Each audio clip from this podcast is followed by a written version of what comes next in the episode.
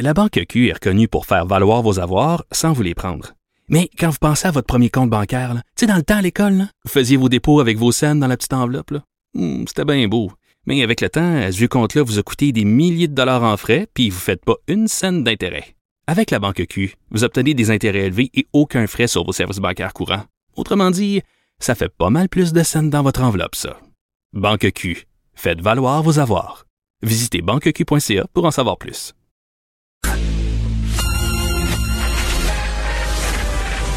Mario Dumont et Vincent Dessureau. Des propos crédibles, avec des fois un brin de sarcasme. Ben, quand les nouvelles sont moins crédibles. Mario Dumont et Vincent Dessureau. Cube Radio. On est de retour en vous avisant, euh, j'ai peut-être le souffle un peu court, je courais parce qu'il y a quelques secondes à peine sur Clic Santé. On vient de débloquer euh, plus tôt que jamais, là, il me semble, euh, la vaccination pour les 35 à 40 ans. Alors, euh, ben, allez-y tout de suite si vous êtes prêts. C'est pour ça j'ai couru pendant la pause. J'ai eu le temps euh, très rapidement de prendre euh, mon rendez-vous. Alors, ben, pas fâché de ça. Alors, n'hésitez pas. Le site Clic Santé aura peut-être un petit peu de ralentissement, ce que je vois. et tous les chiffres, c'est pas tout changé. À certains endroits, c'est marqué 40 ans. Mais ailleurs, c'est en train de passer aux 35 ans. Alors, allez-y sans hésiter. bon, dossier très intéressant. et on revient sur les jeunes. On sait a parlé cette semaine avec Régine Laurent de son rapport, évidemment qui était fortement attendu par la population du Québec, euh, je pense, depuis des drames, en fait trop de drames et un drame en particulier euh, à Grande-Bay. Et on parlait aussi cette semaine des jeunes. Euh, on sait que les pédiatres sont sortis pour demander à ce qu'on s'occupe davantage des jeunes, leur situation qui s'est évidemment détériorée durant la pandémie, comme tout le monde, mais ça a été quand même particulièrement difficile pour eux. Alors il faut s'en occuper. Et dans le cadre ben, des suites de ce rapport, de la commission euh, Laurent, la coalition interjeune, regroupement de 370 organismes communautaires autonomes jeunesse, euh, rappelle aujourd'hui l'importance de collaborer avec le milieu communautaire sur le terrain. Dans une lettre ouverte euh, publiée dans la presse, vous, vous, pouvez lire justement sur le fait que oui, là on a plein de recommandations, euh, le terme utilisé par Régine Laurent, mais faut mettre ça en pratique. Et pourquoi ne pas inclure davantage les organismes communautaires qui travaillent déjà sur le terrain, qui connaissent les besoins, qui connaissent euh, ceux qui ont besoin euh, d'un coup de main. Ben, euh, pour en parler, elle est coordonnatrice de la coalition interjeune. Jennifer Robillard est en ligne. Madame Robillard, bonjour. Bonjour, merci beaucoup de l'invitation. Euh, ben, je pense que c'est important de parler de ce dossier-là qui touche beaucoup la population aussi. On veut, on, dit qu'on aime nos jeunes, on aime nos enfants. des fois, par contre, le système est loin, loin, loin de leur donner, de donner justice à cette idée-là. Le rapport, Laurent, tout d'abord, comment vous l'avez accueilli, vous? Il y a une suite de recommandations. C'est toute une brique, là, quand même. Euh, votre, votre première réaction a été laquelle? Ben, très bien accueilli. D'abord, dès les recommandations qui avaient été, il y avait des premières euh, recommandations émises. Là, il y a déjà quelques mois, on était bien sûr au diapason, là, avec euh, entre autres la reconnaissance des organismes communautaires là, qui étaient au cœur de, de, ces recommandations, avec le soutien et le financement. C'est ce que le milieu revendique depuis plusieurs années déjà. Donc, on accueille très bien, mais c'est certain, euh, euh j'ai pas passé encore au travers des 500 pages euh, du rapport, mais euh, la réception va être très bonne. Les jeunes sont au cœur des, des recommandations. On les, on les reconnaît. On parle aussi du milieu, que ce soit les parents, mais aussi la communauté. On est, les, les, jeunes sont vraiment au cœur des décisions, des recommandations là, qui sont émises.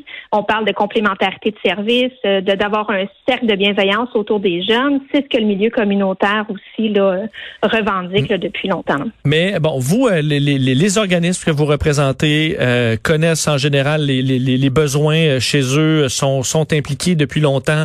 C'est vraiment des, des acteurs extraordinaires dans leur milieu. mais vous sentez que dans les politiques actuellement, on est souvent un peu trop mur à mur avec des programmes provinciaux? Oui, exactement. En fait, c'est que tout le monde est de bonne foi. Tout le monde, on, on, s'entend pour dire que les jeunes ont vraiment des besoins multiples, mais les réponses qui viennent, c'est des réponses qui sont ben, qui viennent beaucoup du politique, qui sont descendues, euh, souvent dédoublent le service euh, qui est déjà offert aux jeunes, des expertises qui sont bien ancrées dans les milieux, et les réponses ben, sont souvent en silo. On travaille euh, soit avec l'éducation, on travaille en employabilité, euh, on travaille avec la DPJ, mais les jeunes, ils sont partout et nulle part à la fois. C'est vraiment un des, des enjeux multiples, des facettes multiples Puis on doit travailler, c'est ce qu'on revendique là, avec les, organisations euh, sur le terrain qui sont au cœur euh, des enjeux quotidiens des jeunes. Et euh, on est là, on est avec eux, on est, euh, on n'est pas juste à l'école, mais on est aussi en soutien à l'extérieur, en toxicomanie, en lutte à l'itinérance, en santé mentale. C'est vraiment complexe. Puis on doit pouvoir s'occuper de ces facettes-là qui, qui répondent pas finalement à un ministère en question ou à une institution en question. Mais est-ce que je me fais l'avocat du diable quand même? On veut euh, que les jeunes aient, on parle l'égalité des chances, qu'il ait l'égalité des services un peu partout. Est-ce qu'on peut penser quand même que les organismes sont, sont ça peut être inégal la couverture un peu des services et qu'on n'a pas le choix de passer par du, du mur à mur euh, gouvernemental? Oui, bien entendu, mais c'est surtout qu'on doit travailler en complémentarité. Je pense qu'un ou l'autre ne peut pas exister seul, puis c'est un peu ce qu'on demande. Présentement, les réponses qui sont euh, qui sont apportées, ben c'est une porte d'entrée seulement qu'on offre ou une solution seulement qu'on offre à un jeune. Puis ce qu'on dit nous, c'est ben travaillons en complémentarité. Si on nous posait la question, c'est quoi le besoin au quotidien de vos jeunes, ben par exemple, on pourrait répondre que ben, les jeunes, on, les dépiste, on travaille avec eux, on, on est capable de, de, découvrir euh, euh, des des enjeux qu'ils vivent au quotidien. Puis la réponse qu'on a, mais c'est pas de dépister davantage, c'est de leur donner accès à des médecins, à des travailleurs sociaux, à des psychologues. Euh, c'est un peu ce genre d'approche-là qu'on voudrait avoir là, quand on dit on veut collaborer davantage et on veut être interpellé quand on initie la solution et non pas seulement quand on nous l'impose. Oui, parce que Régine Laurent parlait vraiment de première ligne, là, qui était euh, souvent dont on s'occupait peut-être pas assez, que les bon, on l'a répété souvent que la DPJ c'était les soins intensifs.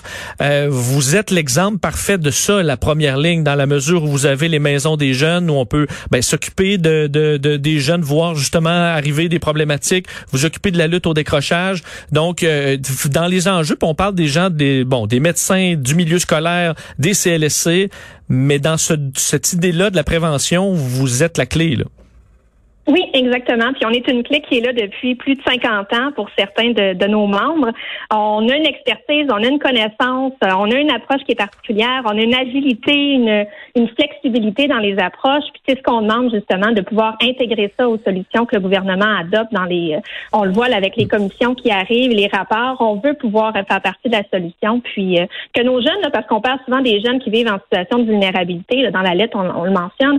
Mais mais nos jeunes, là, il y a un portrait multiple c'est un bel arc-en-ciel de, de, diversité. Puis c'est ça, on peut pas avoir une réponse unique pour les aborder. Bon, avec la pandémie, euh, évidemment, c'est complexe pour euh, pour tout le monde, je suppose, incluant euh, vos, vos, organismes. Je parlais des maisons des jeunes, de ceux qui s'occupent justement de la lutte au décrochage. Comment ça fonctionne en ce moment? Et est-ce qu'on espère, parce que sais pas une maison des jeunes, on doit pas, ça doit pas être ouvert à 100 Vous devez espérer pouvoir rouler à plein régime le plus rapidement possible pour aller aider, faire un peu de rattrapage aux jeunes qui ont eu des difficultés dans les derniers mois? Bien, c'est certain. Mais on a, depuis le début, depuis jour 1, on est là derrière les jeunes. On a adapté nos méthodes. On a répondu en direct, euh, en Zoom comme tout le monde. On a adapté nos, nos événements. Justement, on est en grande consultation jeunesse. Puis les jeunes nous disent, on n'en peut plus des Zooms. On doit avoir euh, d'autres méthodes. sont fatigués. Euh, nos intervenants aussi sont, à bout de souffle. On doit, on a tout le monde hâte au déconfinement puis de pouvoir reprendre entre guillemets une vie normale, puis de pouvoir être de visu avec quelqu'un puis d'intervenir directement. Euh, vous voulez euh, vous envoyer des jeunes, euh, comment ils se portent en général? Est-ce que vous voyez vraiment une dégradation de, de, de, de l'état de santé mentale chez, chez, chez nos, nos ados et nos enfants? Est-ce que ça préoccupe en général vos organismes? Oui, la préoccupation est là. Moi, de, de par euh, ma position de coordonnatrice de la coalition, euh, vous comprendrez que j'ai pas le, le fin pou de sur les jeunes sur le terrain. les organismes pourraient mieux répondre que moi, mais c'est ce qui est remonté jusqu'à moi. Là. Il, y a, il y a vraiment une grande, euh, ben, pour certains, une plus grande détresse euh, les gens euh, sont confinés à la maison. Bon, on en parle à tous les jours des, enjeux qui sont soulevés. Nos intervenants, il y en a qui nous parlent de, plus haut taux de, suicide, d'overdose. Il y a vraiment des enjeux criants là, qu'on, va devoir s'adresser. Ça va rester longtemps là, après la pandémie. On vous souhaite de, que, effectivement il y ait de l'appui du gouvernement. Je connais certaines personnes qui ont eu des euh, bon qui s'en sont sorties grâce à des organismes du genre. Alors on vous souhaite le, le meilleur. Jennifer Robillard, merci infiniment d'avoir été avec nous. C'était un grand plaisir. Merci pour le temps. Au revoir, Jennifer.